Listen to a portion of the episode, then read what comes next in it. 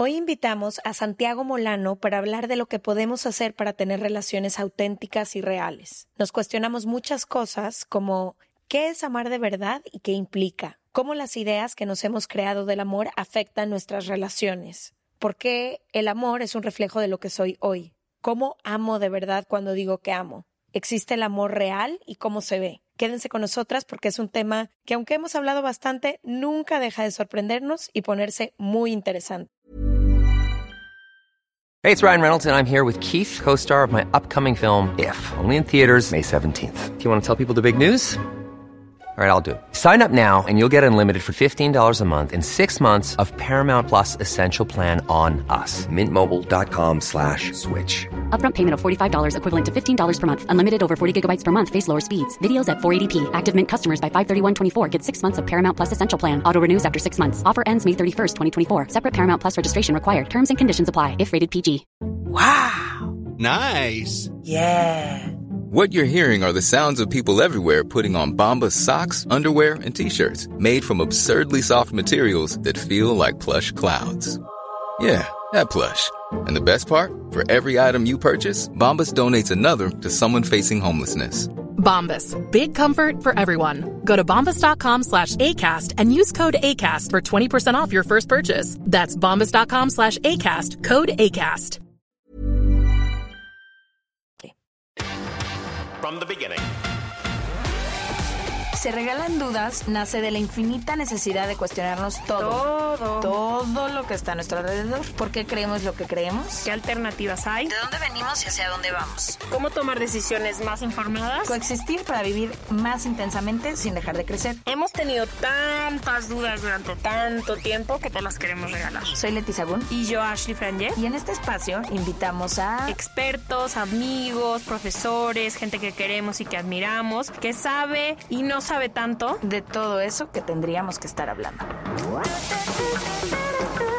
En colaboración con ACAST.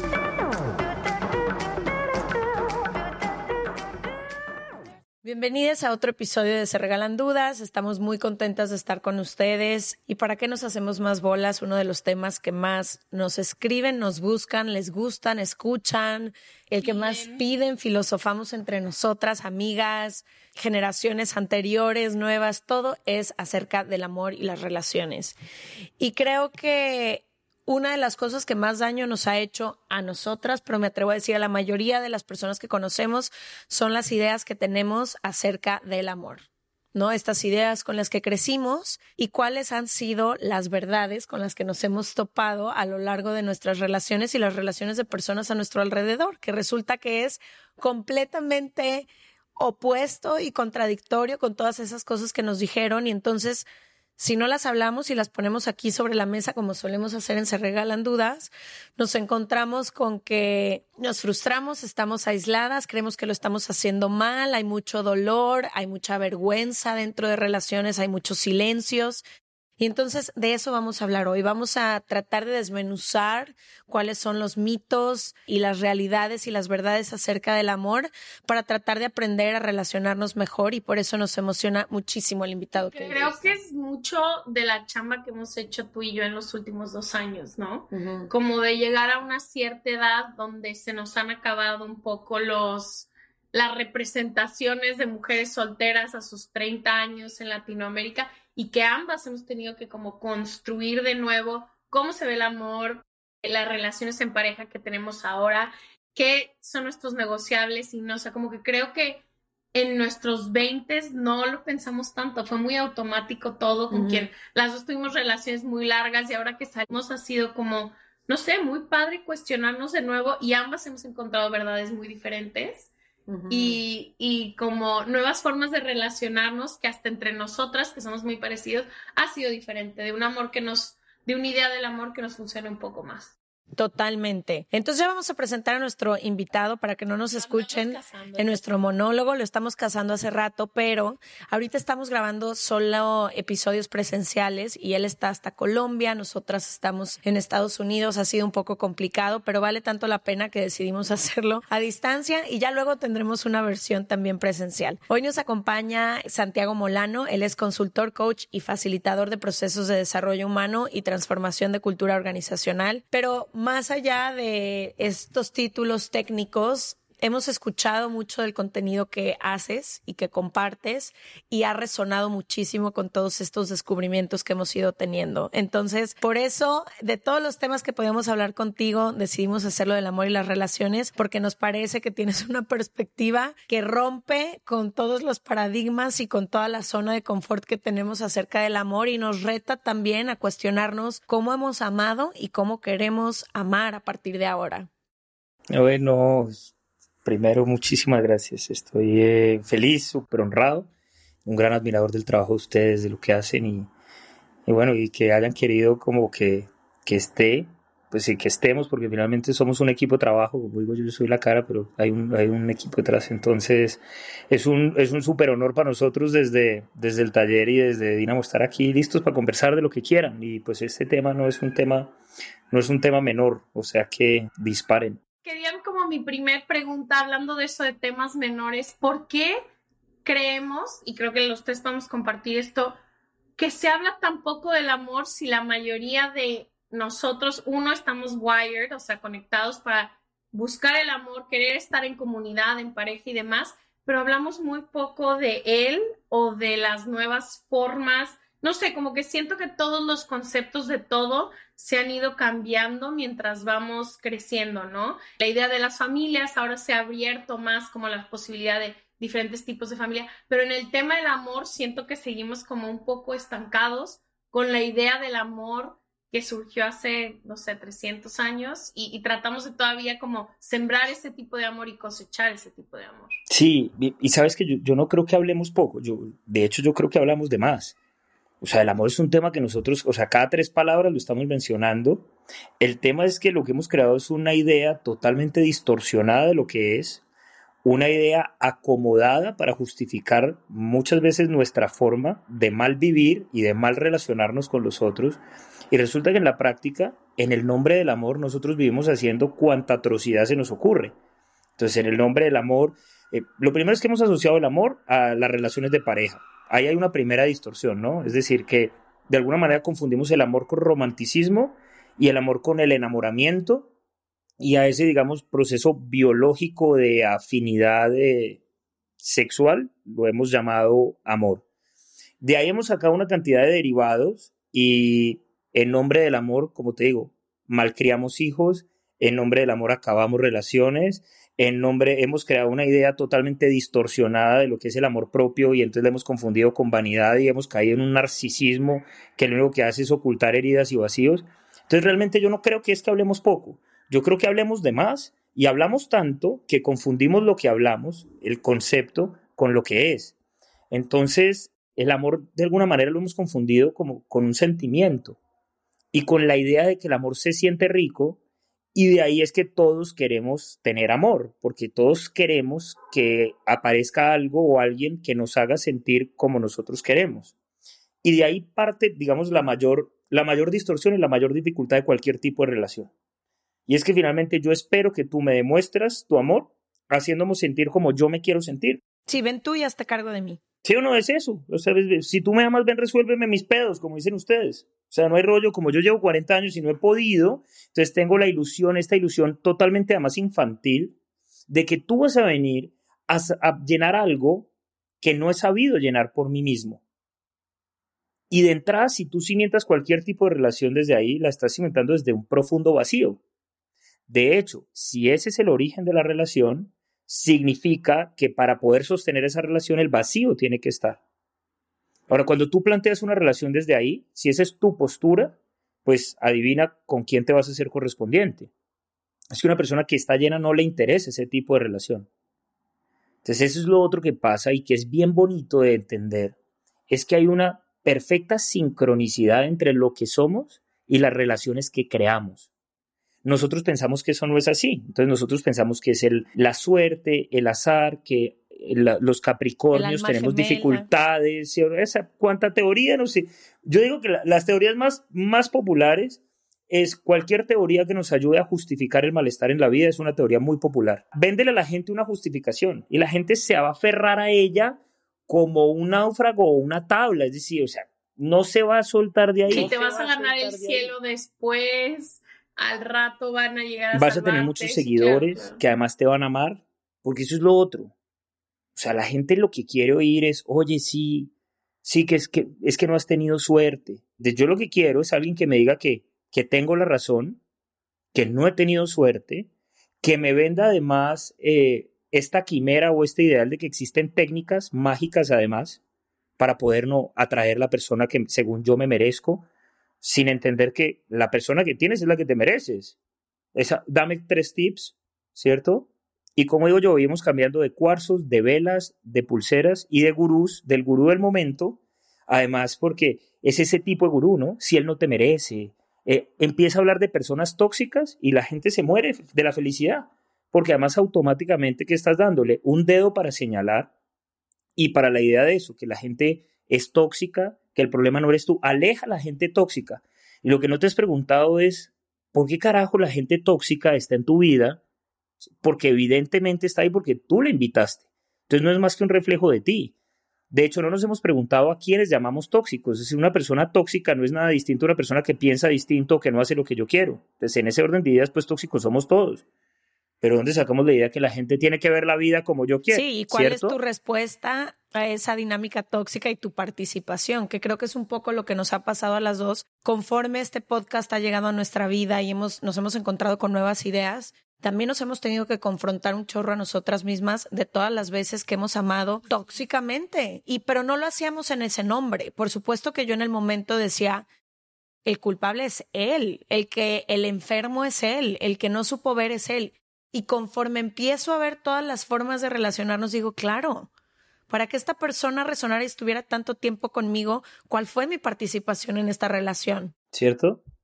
Yo digo una cosa, muy, que es, o sea, suena fuerte, pero así es. Es decir, tú, las moscas no se paran eh, en la, en la boñiga porque no hayan flores al lado. Es porque hay una relación perfecta entre la mosca y eso. ¿Cómo le dicen? ¿Cómo le dicen ustedes? ¿La qué? Boñiga, aquí se llama boñiga. ¿Cómo le llaman ustedes a eso al En estiércol de México vaca? se dice mierda. Bueno, la mía, bueno, es que yo estoy tratando de pulirme. He tenido mucha dificultad, pero Ah. vengo, en, es- vengo en este proceso, pues, eh, y entonces ese fue un intento fallido. Pero sí, como lo dices, es decir, hay una correlación perfecta entre la mosca y la mierda. Y le puedes poner una rosa al lado. O le puedes poner la- eh, el último perfume de Dior.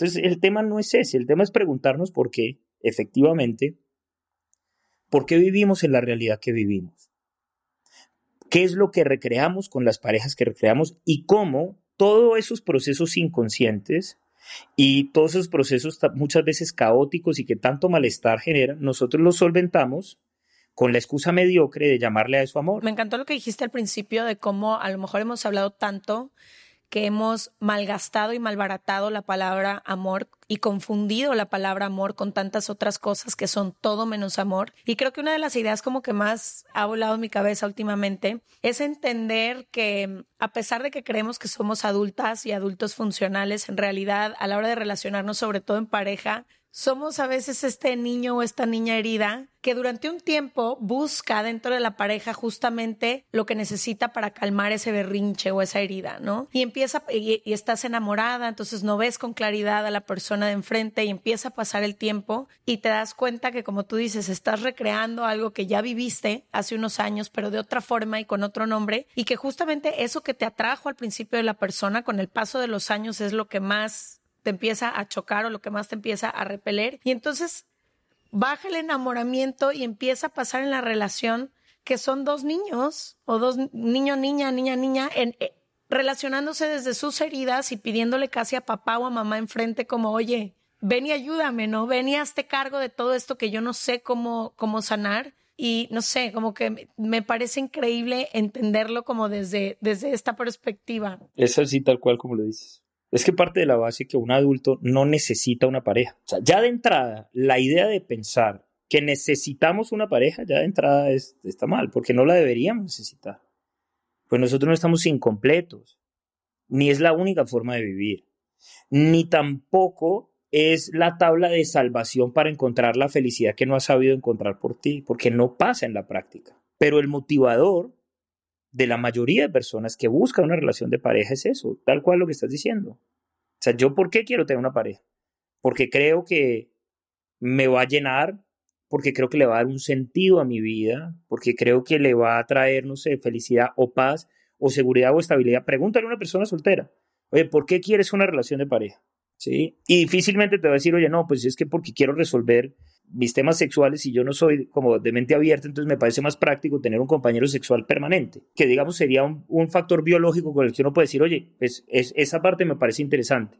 Difícilmente alguien te va a decir, no, porque quiero tener eh, una persona o un socio en la vida para desarrollar mis proyectos, para crecer juntos, para aprender juntos, porque quiero retarme a mí mismo que quiero tener la capacidad de aprender de otro, que quiero ver otra forma de ver la vida, que quiero trabajarme a mí para ver qué tengo para dar y qué tengo para aportar en una relación. Generalmente lo que te va a decir una persona cuando estás oye, ¿por qué quieres una pareja? No, quiero compañía, quiero estabilidad, como si las parejas dieran estabilidad, quiero que me hagas feliz, quiero que me hagas sentir importante, quiero sentirme amado. Ayer que estaba taller me decía, Santiago, pero es que a mí siempre me pasa que salgo con personas que no me toman en serio, que claramente no te tomas en serio tú, porque cuando uno se toma en serio, no necesitas que nadie más te tome en serio. Pero de hecho, cuando tú te tomas en serio, sí tienes muy claro el filtro de saber con quién salgo y con quién no, porque tú puede que no me tomes en serio. ¿Sí? Está, es decir, tú tienes todo el derecho, por ejemplo, a no tomar en serio esta conversación, ¿de acuerdo? Pero si yo me la tomo en serio y tú no te la tomas en serio, pues para mí es claro que no hay conversación y no hay problema. ¿Por qué? Oye, porque vemos la vida distinto, ¿sí? porque yo no soy un humorista, porque yo, pues mi trabajo es otro, si el tuyo es ese no hay rollo y no hay problema, pero pues yo no voy a perder mi tiempo aquí ¿sí? y no tengo ningún problema tampoco que tú lo pierdas conmigo o no. Entonces, finalmente es donde te digo que esta correspondencia, esta realidad en la que cada ser humano vive, efectivamente tiene el propósito pedagógico de mostrarnos los temas que tenemos sin resolver con nosotros. Y eso es lo más bonito de una pareja, y para eso realmente sirve una pareja. Para mí es el escenario perfecto para trabajar en todo lo que nosotros tenemos pendiente por resolver. Pero eso qué quiere decir?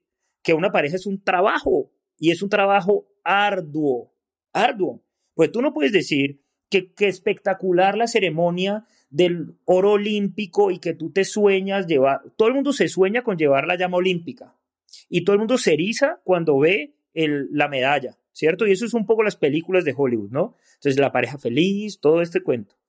Pero nadie se imagina al deportista a las fiestas que no fue. ¿Sí? ¿Cuántas veces no pudo comer lo que había en la mesa porque su dieta era diferente?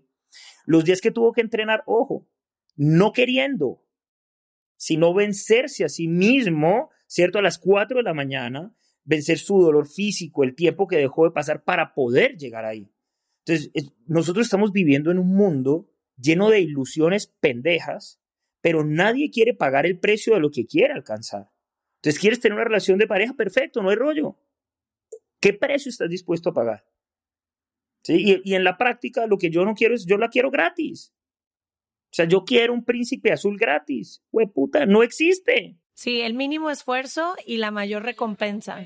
Y San, ahora que hablas de eso, de que dices que la pareja es como un poco el medio para sanar todo lo que te falta resolver a ti en tu historia. Me gustaría que platicáramos un poco de eso. ¿Cómo te puedes dar cuenta si tu pareja, sé que mucha de la gente que nos sigue está casada, pero también muchísima soltera, ¿cómo te das cuenta mientras o ya estás con tu pareja o empiezas a buscar ¿Cuáles son estas señales de las cosas que tengo que trabajar mientras voy conociendo a gente o mientras ya estoy dentro de una relación? Eh, la vida nos muestra clarísimo lo que nosotros vinimos a aprender a través de todo lo que se nos dificulta. Todo lo que te cuesta, todo lo que te talla, todo lo que te molesta, lo que te irrita, todo aquello a lo que tú le atribuyes el perder tu paz, tu equilibrio, tu balance, tu salud, todo eso es lo que necesitas aprender ahí está, o sea, la vida, lo bonito es que la vida habla y habla claro. Nosotros los seres humanos pensamos que habla súper enredado, pero no es claro y es transparente. Ahora, el problema es que todas estas señales, nosotros nos pasamos la vida buscándole justificaciones. Entonces, es como que, no sé si conoces cuando uno es mal alumno que dice que el colegio es difícil. Pues no, el colegio no es difícil, lo que pasa es que necesita que estudies. yo, yo fui un muy mal alumno, claro, y me demoré mucho tiempo en la vida y aprendí a los pontocones darme cuenta que el problema realmente no era ni el colegio ni los profesores, era yo. Era yo con mi actitud de mierda, como dicen ustedes los mexicanos, lo que hacía que todo era difícil en mi vida. Entonces, el colegio es tan difícil como tú te lo quieras hacer. Entonces en la, la vida es igual. Ahora, nosotros nos pasamos es buscando la justificación a todo ese malestar. Entonces ahí es donde aparece la idea de la gente tóxica, la idea del azar, una idea totalmente distorsionada de Dios, el cual usamos como una especie de comodín para atribuirle todo lo que no funciona en la vida, porque mira lo más simple que hay. Pensar que mi vida responde a los caprichos, a los caprichos de un Dios intransigente que reparte suerte al azar y que dice, oye, para Ash divorcio, ¿cierto? Para Leti felicidad, para Santiago calvicie y, y es, es, como si Dios fuera un cabrón que no tiene nada más que hacer que andar repartiendo problemas. De manera muy personal y puntual. Total, además muy personal, porque además creemos que somos tan importantes como que Dios en la agenda dice, no, este sí como, sí, lleva, entonces a este parejas que no lo tomen en serio. Y no nos damos cuenta, en realidad, que esto lo único que demuestra es la dificultad que tenemos nosotros para asumirnos a nosotros mismos y asumir esos resultados. Entonces, si ese trabajo no lo haces como individuo, difícilmente lo vas a poder hacer de manera colectiva, porque es que a un problema le sumas dos. Si tu problema no está resuelto, entonces tú te harás correspondiente con otro problema que no esté resuelto. Ahora, Santiago, seamos realistas. Así somos todos. Sí, problemas resueltos no hay, porque entonces tampoco idealicemos esta idea también de la naranja completa, porque es que naranjas completas no hay. No porque no lo seamos, sino porque, de hecho, sí lo somos, pero una cosa es enunciarlo y otra cosa es vivir como tal. ¿De acuerdo? O sea, nosotros vivimos, venimos a aprender el proceso de que estamos completos, pero desde la verificación, no desde el discurso. Es decir, Instagramers como nos, o sea, diciendo que, que somos naranjas completas, o sea, coge cualquier perfil de Instagram y, y eso lo va a decir. Ahora, una naranja completa pues ni necesita pareja, ni necesita hijos, ni necesita propósito, ni necesita estimulación externa de nada, porque precisamente estoy completo. ¿Cuántas personas conoces así? Ninguna. ¿De acuerdo? Entonces, sí, en el nirvana elevados. ¿Sí o no? Pues además que son muy chistosos. Pues los que se dan de naranja completas eh, eh, son mis seres favoritos porque generalmente son los más incompletos de todos, ¿sí? Así como los que viven pregonando relaciones perfectas y como los que hablan que yo llevo 24 años y solo he tenido ojos para mi mujer y ella y yo nos miramos y tenemos orgasmos y cada vez eh, tenemos más sexo y nos amamos más. Yo digo, a mí pues yo quisiera vivir ahí pues para que me lo muestren porque yo eso, de eso no conozco, ¿cierto? Pero, pero lo que te digo, suena bonito. Si quieres seguidores, pues mucha gente te va a seguir eh, mucha gente te va a seguir y le va a reclamar al marido, mira él, mira él que solo la mira ella, mira él que lleva 24 años y dice que nunca en la vida ha visto otra mujer, eh, que, que, él no, o sea, que ve las nalgas y mira para otro lado. Chévere. Entonces, pues, vender mentiras, pues esa es una profesión también de la, de la humanidad. Te iba a decir que creo que uno de los retos a los que se está enfrentando un poco nuestra generación y las nuevas generaciones, en la época de nuestros papás, era muy castigado el hecho de pensar que podrías separarte de tu pareja con la que ibas a vivir para siempre, ¿no? Como que era un entendido social el decir, encontraste a alguien y tu tarea es estar con esa persona por los siglos de los siglos, amén. Luego llega esta nueva generación en la que estamos preguntándonos, pero ¿por qué? ¿Por qué si ya no hay más felicidad? ¿Por qué si quizás es una relación que no funciona? ¿Por qué si? Pero ahora lo que siento que nos empieza a pasar un poco y no sé cuál es como la línea o el balance en el que tenemos que caer entre tengo esta persona con la que estoy o con la que quiero estar o con la que tengo un compromiso o con la que sea, en la que evidentemente tengo cosas por aprender, o es el momento de irme porque esta relación no da más. Creo que, creo que esa es una cosa que pasa por noviazgos que hemos estado nosotras, por matrimonios, por relaciones abiertas como esta línea delgada entre entender cuánto tiempo más tengo que estar aquí, hay lecciones por aprender y quizá es una relación que se puede salvar, o mi aprendizaje es desapegarme, dejar ir y ir a lo siguiente. Cool fact a crocodile can't stick out its tongue. Also, you can get health insurance for a month or just under a year in some states. United Healthcare short term insurance plans, underwritten by Golden Rule Insurance Company, offer flexible, budget friendly coverage for you. Learn more at uh1.com. How would you like to look five years younger? In a clinical study, people that had volume added with Juvederm Voluma XC in the cheeks perceived themselves as looking five years younger at six months after treatment. Look younger, feel like you. Add volume for lift and contour in the cheeks with Juvederm Voluma XC. Reverse signs of aging by adding volume to smooth laugh lines with Juvederm Volure XC. For important safety information and to find a licensed specialist, visit juvederm.com. That's J U V E D E R M.com. Not for people with severe allergic reactions, allergies to lidocaine, or the proteins used in Juvederm. Common side effects include injection site redness, swelling, pain, tenderness, firmness, lumps, bumps, bruising, discoloration, or itching. There's a risk of unintentional injection into a blood vessel, which can cause vision abnormalities, blindness, stroke, temporary scabs, or scarring. Talk to a licensed specialist to find out if it's right for you.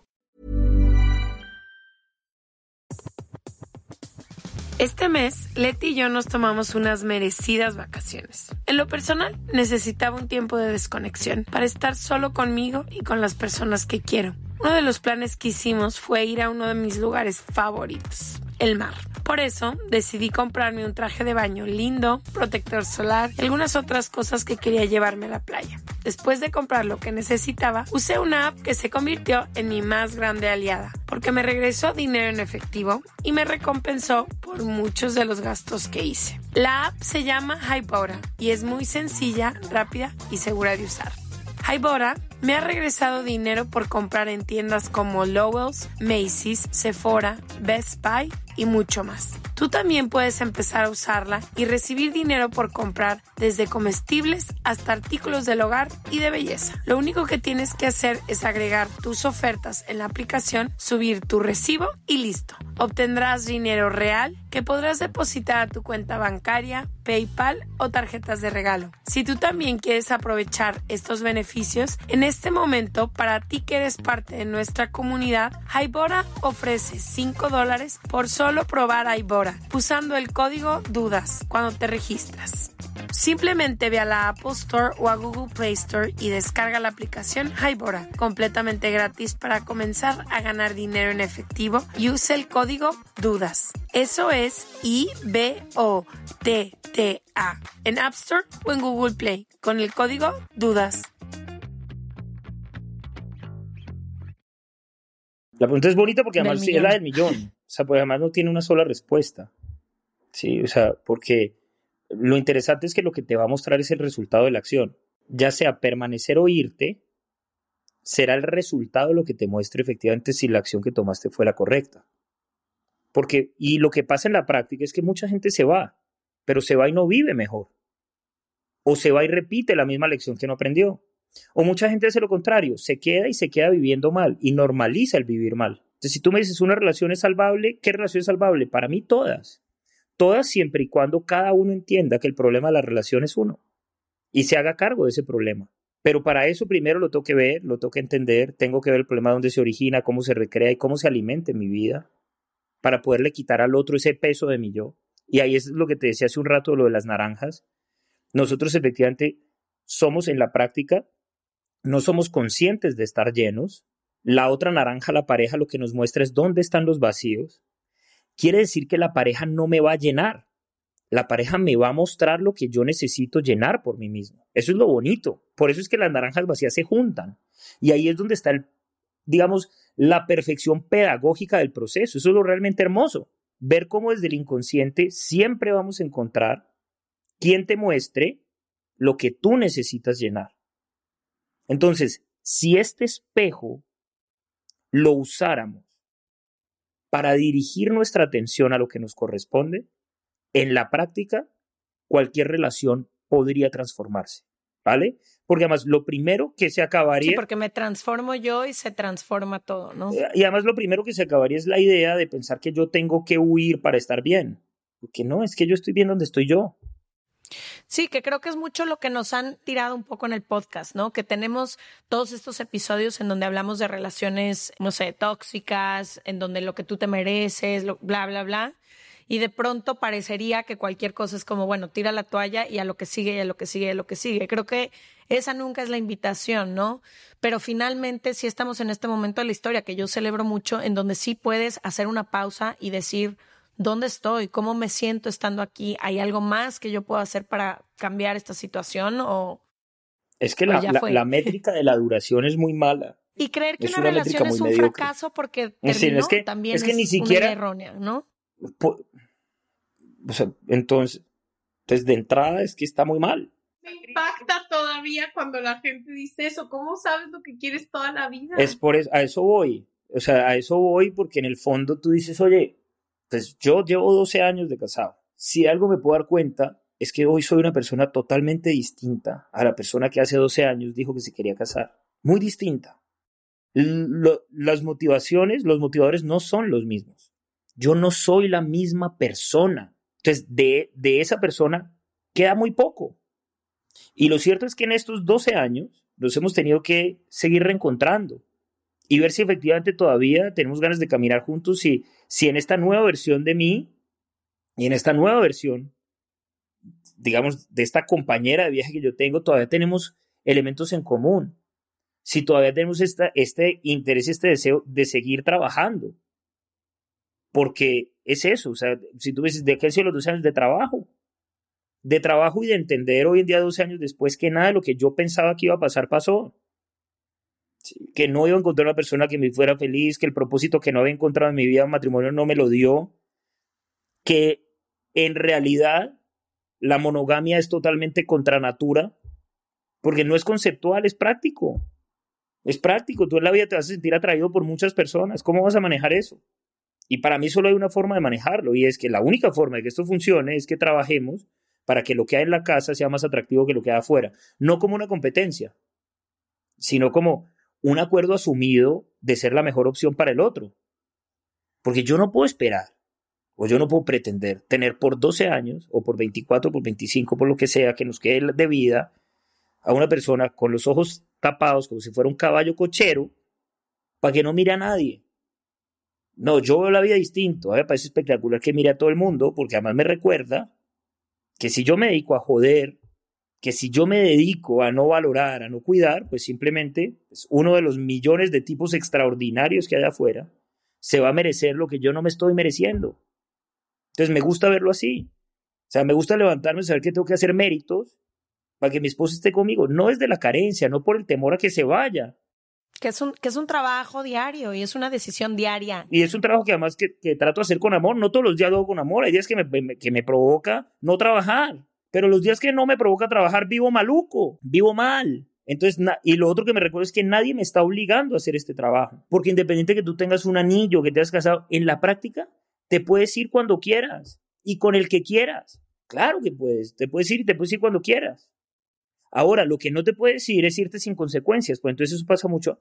Ay, pero es que lo que pasa es que si me voy, ah, bueno, y entonces, pero ahí vuelve lo mismo, ¿no? Queremos todo. Entonces yo me quiero ir, pero pero déjame el apartamento, pero, o sea, pero yo quiero tener plata, quiero la seguridad. Y entonces, en la práctica, lo que nos damos cuenta es que hacemos negocios chimbos, decimos aquí en Colombia, es decir, negocios mediocres que no funcionan, firmados por nosotros mismos, porque nosotros mismos sí fuimos partícipes de la vida que hemos construido, y después cuando el resultado del balance del PIG no da, vuelve otra vez la victimización. Entonces hoy que dices, ay, es que hoy, es que a mí me tocó. No, no, no, no te tocó. Fue el resultado de tus decisiones, que consciente o inconscientemente las hayas tomado, no te exime de responsabilidad en los resultados y en la vida que tienes. Y esta es, eh, esta es la postura que les digo que no es muy comercial, que nadie quiere oír porque es más bonito el discurso de si no te valora, déjalo, si no te hace sentir que eres la única, no te merece. Por ahí hay un, sujeto, una mega rockstar que vive hablando de eso, ¿no? Déjalo ir, no te merece. Alguien que, alguien que solo tenga ojos para ti. Es vender, vender basura porque esa no es la realidad. Suena bonito, a mí también me gustaría, suena bien. Ahora, muéstramelo. Muéstramelo, porque en la práctica no funciona así.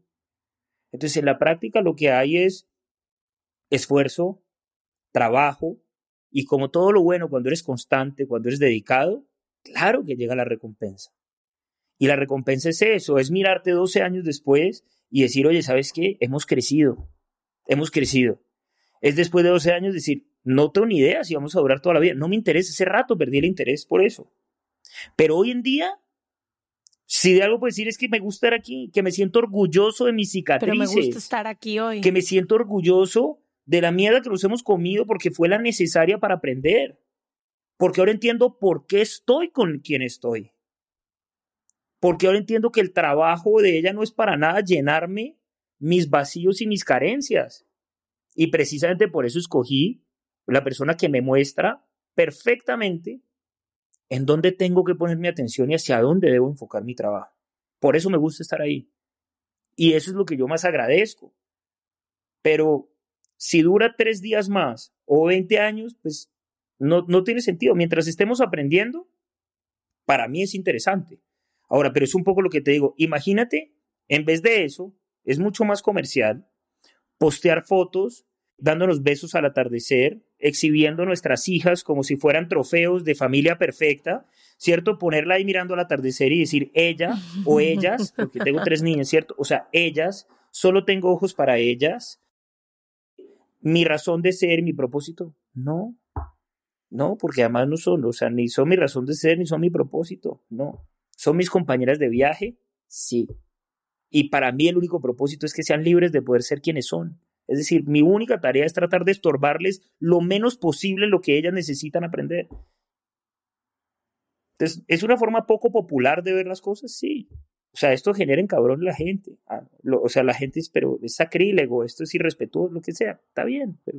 Cuando hablas desde este lugar de, a lo mejor mi familia no es mi único propósito, no, sí tengo, es claramente que todos hemos estado en relaciones que volteas a ver a gente que la monogamia es, o sea, como que cuando empiezas a desmenuzar eso, te quedan muy pocas, ¿cómo te lo Muy pocas certezas y la única certeza que te toca es de que soy yo la certeza y es la única. Y creo que...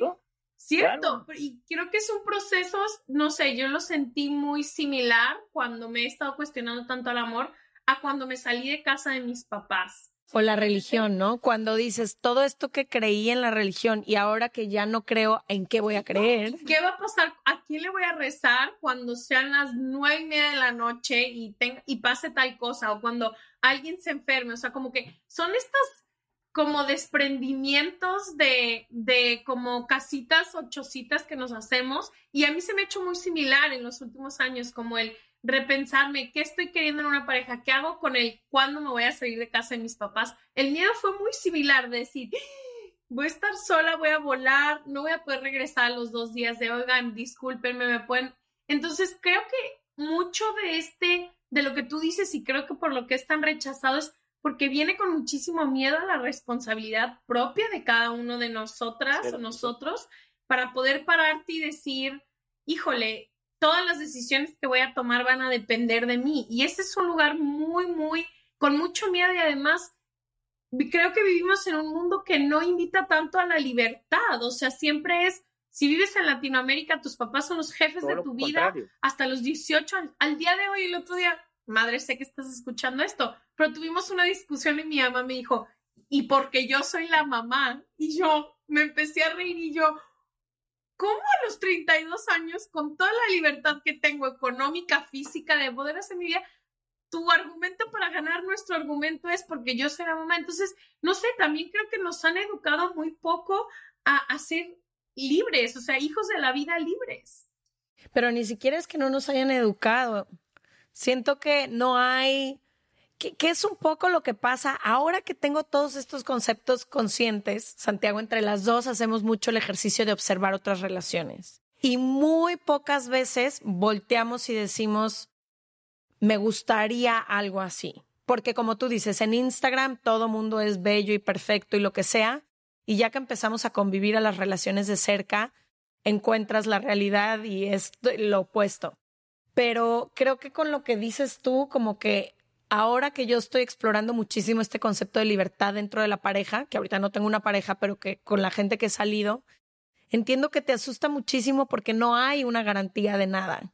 Y creo que eso es lo que le daba paz a mucha gente, como decir, ay, ya la escogí, ya fuimos a una iglesia, ya tenemos un anillo, entonces no importa lo que yo haga, quien yo sea, lo que ella haga, como siempre voy a llegar a casa y ahí va a estar alguien. Y, mira que ese es el concepto más nocivo que hay. O sea, no hay nada que pueda dañar más una relación en la práctica que esa idea. Es, que es nefasta. Porque es inmediatamente tú lo que empiezas a dar por sentado y empiezas a tener la idea de que te pertenece algo que no te puede pertenecer. Entonces ahí es donde te digo que mira que lo atractivo de la relación es eso, es la idea de la posesión, de que me pertenece, es la idea del control sobre el resultado, es la idea de que ya no va a haber incertidumbre, es mentira, es que la incertidumbre está siempre. ¿Dónde vamos a estar mañana? No tenemos ni idea si va a haber mañana. Es, esa es la realidad. Y entonces a nosotros nos aterra ver la vida así.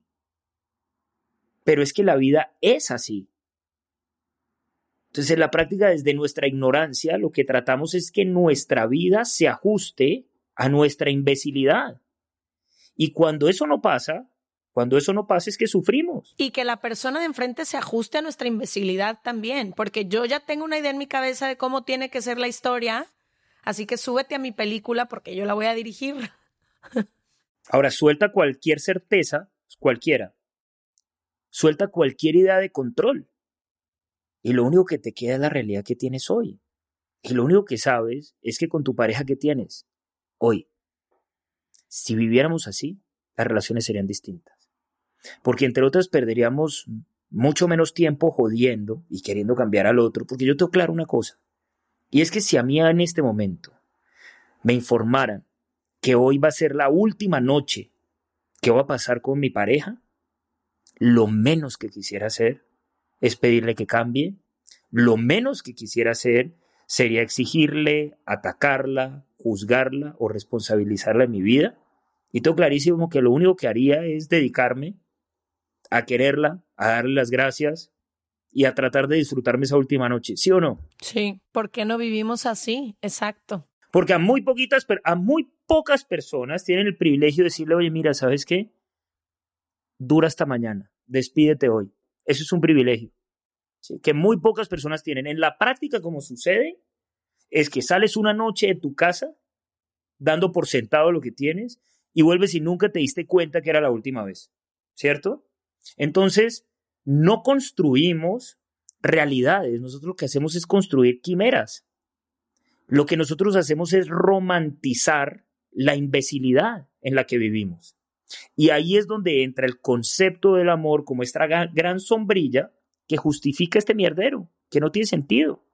Entonces, la definición del amor con la que trabajamos nosotros, que es una definición de la Escuela de Magia del Amor de Gerardo Schmedling, es, el amor es la capacidad de aceptar y respetar al otro tal cual y como es. En ese orden de ideas, primero, no tiene polaridad. Porque si te acepto y te respeto, significa que no hay nada que tú puedas hacer que haga que yo deje de amarte. Eso es lo primero. Y esa es la incondicionalidad del amor. Quien tú eres ya es suficiente. Es que solo, además, es, es que solo el amor es solo eso.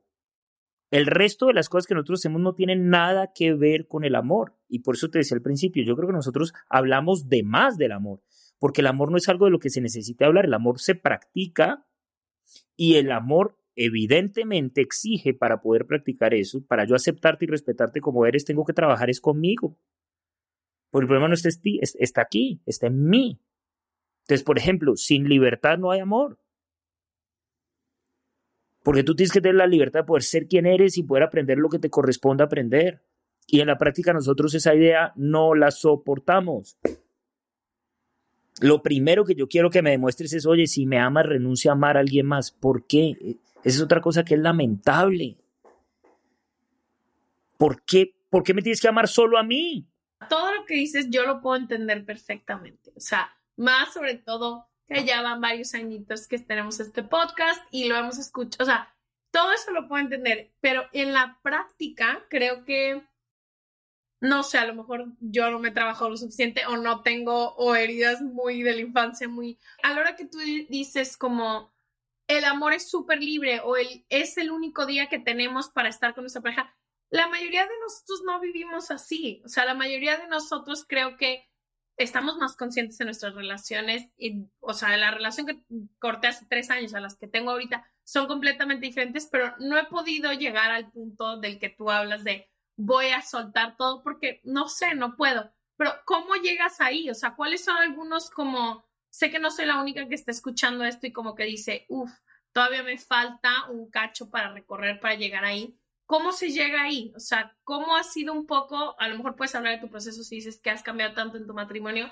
pero ¿cómo se llega ahí a poder decir, anda y de, te amo y te respeto? Porque también la teoría se escucha muy chida, pero después yo volteo y digo de que fuck, o sea, ¿cómo realmente se ve en una relación que está empezando a lo mejor algo, estás empezando algo, llevas 10 años y esta es la primera vez que dices de que, puta, a lo mejor no soy, no dejo a mi pareja ser tan libre como quisiera. Es que, la respuesta a esa pregunta es horrible. Pero ¿cómo se aprende comiendo mierda? Es la única. Es, es, es, mira, lo primero es renunciar a la idea de pensar que yo voy a llegar ahí a través de un salto cuántico, porque no pasa. O sea, no es que yo soy una persona súper dependiente, eh, gobernada por la ignorancia de mi mente y por una idea totalmente distorsionada del amor, y ahora mañana ¿sí? salí con Pepe y esta es una relación de libertad porque, porque me cambió la vida. Pura mierda, eso no pasa. O sea, me da mucha risa, Santiago, me cambiaste la vida. No pasa. No, espera 15 días, que se te olvide el podcast y estés haciendo lo mismo que has hecho toda tu vida. ¿Sí? Y hablamos. Y, hablamos en 15 días, ¿sí? Cuando Pepe se coma a la vecina, hablamos. A ver si yo te cambié la vida o no te cambié la vida. ¿De acuerdo? Entonces, en, en, en, la práctica realmente sol, esto solamente es posible desde la verificación de la inutilidad de la información que hay en nuestra mente. Entonces, ¿cuándo estamos listos para aprender? Cuando hemos verificado por completo que la realidad en la que vivimos se origina en nuestra mente y que esa realidad no es satisfactoria. Entonces, ¿cómo se aprende esto? Aplicándolo porque funciona, es matemático. Entonces, en la medida que tú lo vas incorporando y vas viendo el resultado, vas diciendo, ah, el discurso e, es que tiene sentido. Porque lo bonito, y es otra cosa que hemos visto, es que el otro discurso, el de tú me perteneces, el de toda la vida, el de tú me vas a hacer feliz, me vas a dar estabilidad, le vas a dar un propósito, ese ya lo hemos practicado, ¿no? Y la pregunta es cómo les ha ido. a ustedes y a todos los que en algún momento lo hemos practicado en la vida. Por lo menos a mí me fue muy mal. Entonces yo, esta información con la que yo trabajo, llegó a mi vida por supervivencia.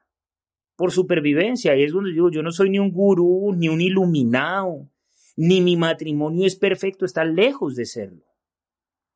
Pero en la medida que yo he ido entendiendo por qué no funciona, y en la medida que yo he ido entendiendo que ese no funcionar tiene que ver conmigo, pues sí me ha permitido actuar sobre mí. Y entonces cuando yo te digo, en estos dos años que ha pasado, me encanta pues ha pasado que he aprendido una cantidad de cosas de mí, muy interesantes. Ahora, producto terminado, lejos de serlo, lejos de estarlo. Lo único que yo siento que ha cambiado en 12 años es que mi atención cada vez está más dirigida hacia mí, porque cada vez que la dirijo hacia mi esposa, me vuelvo a equivocar. Cada vez que la dirijo hacia ella, lo único que hago es responsabilizarla, juzgarla, atacarla y la relación se jode.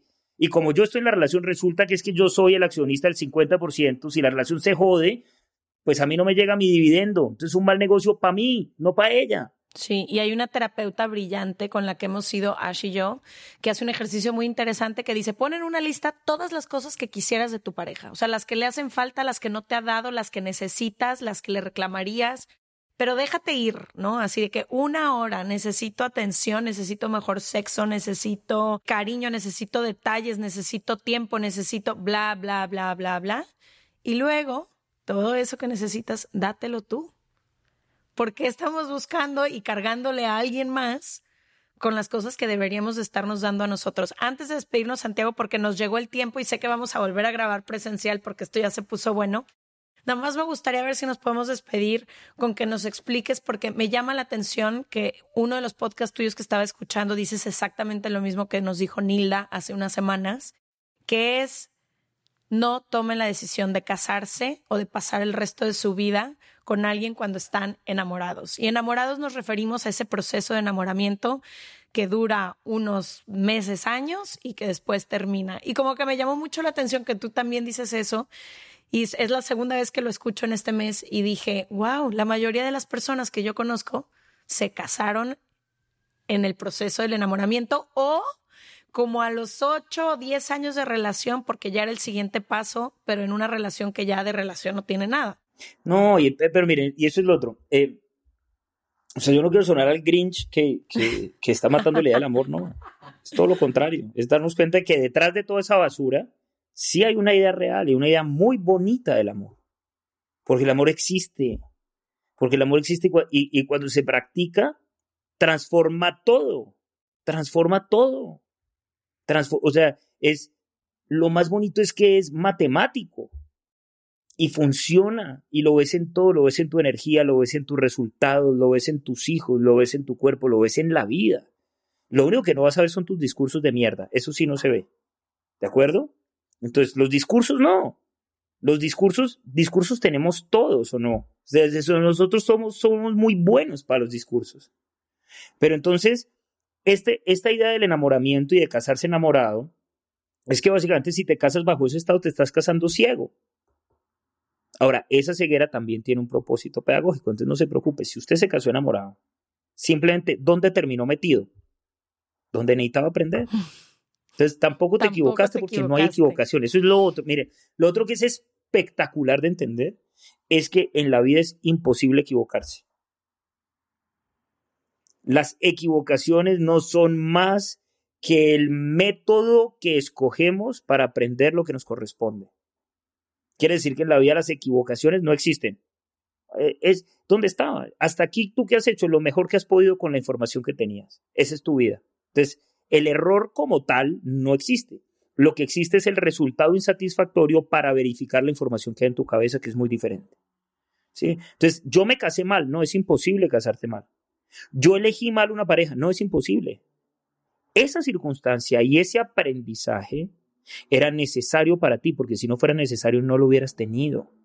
Cuando entiendes eso, sueltas dos cosas. La idea de que tengo que perdonar, usted no tiene que perdonar nada. Usted lo que tiene que hacer es agradecer.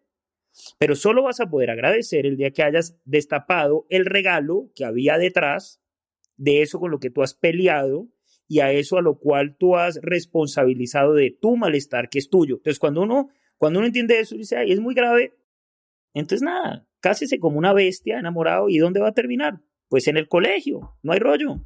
¿Sí o no? Ahora, eso sí, cuando se le acaben las mariposas y cuando esté ahí sentado en primera fila en el colegio y se dé cuenta que usted ha sido un estudiante vago, porque además en la relación de pareja, la vida, ¿qué te va a pasar? Las facturas de todas las clases que no hiciste de chiquito. ¿Por qué es eso? Con un gran espejo, así. ¡tra! Sí, y en ese momento, ¿qué puedo hacer? Pues nada, en ese momento empieza a estudiar, no hay rollo con ese profesor que es el que necesitas hoy. Cuando termines esa lección, la vida te mostrará si, si habrá otro o no habrá otro. Ay, Santiago, un millón de gracias por tu tiempo. Celebro muchísimo, muchísimo estas conversaciones y espacios. Me hubiera encantado tenerlos hace 10 años, pero como tú dices, ya nos tocó hoy. Estamos sentadas en primera fila, tratando de aprender. Te agradezco mucho y les vamos a dejar todos los datos de Santiago, donde lo pueden encontrar, sus talleres, sus talleres y demás en serregalandudas.com diagonal suscríbete y en todas nuestras redes sociales arroba se regalan dudas. Gracias Santiago, este es tu podcast, vuelve pronto, aquí te esperamos. Sí, nos vemos en, en persona para hacer otro episodio. Un placer, a ustedes por la invitación. Un abrazo, chao.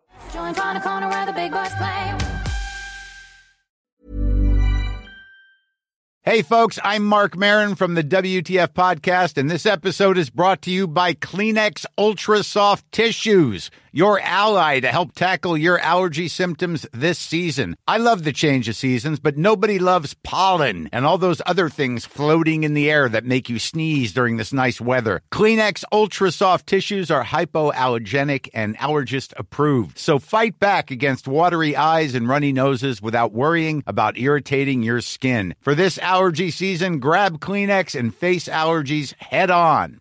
Want to get a chiseled look in the jawline? Sculpt and shape your jawline with added volume from Juvederm Volux XC. Juvederm Volux XC is an injectable gel specifically designed to be robust enough to improve moderate to severe loss of jawline definition. And it is the first and only hyaluronic acid filler approved for the jawline. Add volume to your jawline for a chiseled look with Juvederm Volux XC. For important safety information and to find a licensed specialist, visit juvederm.com. That's J U V E D E R M.com. Not for people with severe allergic reactions, allergies to lidocaine, or the proteins used in Juvederm. Common side effects include injection site redness, swelling, pain, tenderness, firmness, lumps, bumps, bruising, discoloration, or itching. There's a risk of unintentional injection into a blood vessel, which can cause vision abnormalities, blindness, stroke, temporary scabs, or scarring. Talk to a licensed specialist to find out if it's right for you. Visit juvederm.com. That's J U V E D E D E R M dot com.